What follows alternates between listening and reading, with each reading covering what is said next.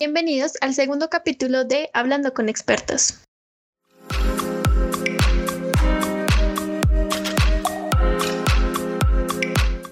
En este capítulo hablaremos sobre el e-waste o basura tecnológica. Sobre este tema ya les he contextualizado en la revista digital Environmental Journey, donde les hablé sobre de qué se trata la basura tecnológica, las causas y las consecuencias que tiene para el medio ambiente y para nosotros como seres humanos. Así que si no lo han leído, los invito para que vayan a la revista y se informen sobre la basura tecnológica. Hoy nos acompaña una experta en temas medioambientales y la gestión de residuos sólidos.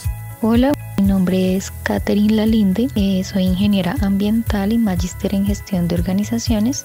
Catherine nos acompaña el día de hoy para aclararnos unas dudas sobre la basura tecnológica y el impacto que tiene en el medio ambiente y en los seres humanos. Catherine, ¿en qué medida el e-waste afecta al medio ambiente y al ser humano? Bueno, los RAEs o residuos de aparatos eléctricos y electrónicos son considerados desechos tecnológicos que en su mayoría pueden ser aprovechados. Sin embargo, eh, una inadecuada disposición de este tipo de material puede llegar a causar grandes afectaciones a recursos naturales como fuentes hídricas y grandes extensiones de suelo a causa de características peligrosas que algunos componentes poseen. Los daños generados al ambiente pueden prolongarse a lo largo de los años, pues la afectación por este tipo de contaminantes en recursos como cuerpos de agua no son fáciles de remediar. Por ende, las consecuencias para el ser humano estarían dadas no solo en la exposición a estos, sino también en la carencia de fuentes de agua potable a causa de su contaminación. ¿Existe una clasificación de los residuos de e-waste? Bueno, pues actualmente el Ministerio de Ambiente y Desarrollo Sostenible no cuenta una clasificación eh, oficial, no la tiene. Pero en el contexto internacional es importante mencionar que la Unión Europea estableció eh, en su momento 10 categorías para los RAES con un enfoque de clasificación de tipos de aparatos. Sin embargo, eh, a partir del año 2018 se determinaron 6 categorías que tienen una, una, perspectiva pues más orientada al manejo de los RAES y componentes que pueden resultar pues de interés ambiental. Esta clasificación está así.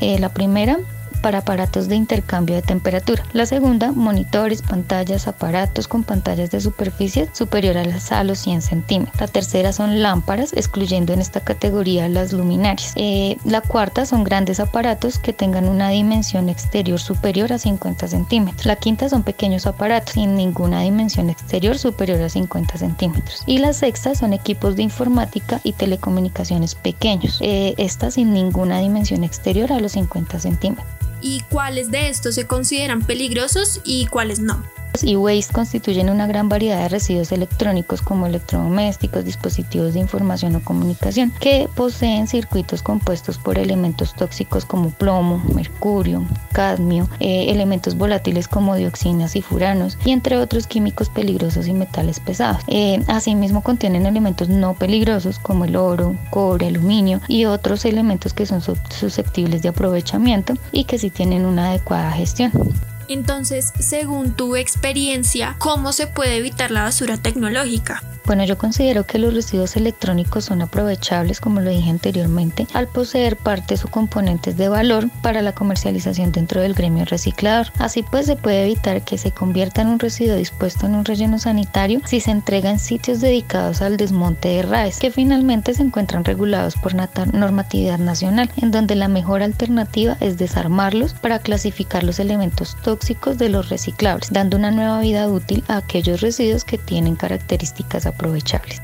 Quisiera que nos contaras de qué manera las industrias intentan minimizar el impacto que tiene la basura tecnológica bueno, eh, existen varias regulaciones a nivel mundial para la gestión de los RAES, en las cuales se instalan medidas para el cierre de ciclo de estos residuos e invita a las industrias a diseñar productos de mayor duración con características de fácil reciclado, evitando al máximo componentes tóxicos o peligrosos. Es importante que la industria contemple el reuso con el fin de mitigar los impactos negativos sobre el ambiente. Asimismo, estas regulaciones buscan eh, que la industria dé la forma adecuada de disponerlos con entidades que ha dispuesto el gobierno o, las naciones. Eh, por ejemplo, acá en Colombia, el, el gremio industrial eh, que tiene la Asociación Nacional de Industriales como la ANDI, en donde se cuenta con varios programas para la adecuada disposición de residuos con características peligrosas.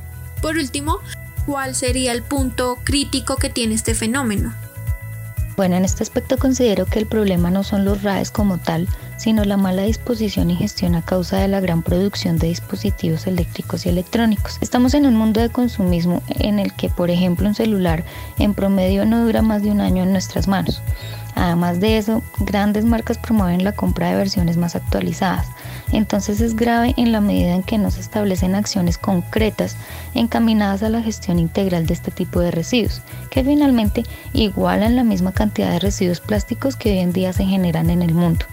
La fabricación de, este, de, estos dispositivos eléctricos y electrónicos no cesará. Prende la gravedad del fenómeno siempre será la desinformación y pocas alternativas para la adecuada gestión de los mismos. Entonces finalmente existen varias formas de tratar y aprovechar al máximo los RAE. Solo es cuestión de informarse y contribuir con una adecuada gestión. Gracias por acompañarnos en este segundo capítulo. Espero les haya gustado y los invito para que escuchen los otros dos capítulos que hemos preparado para ustedes.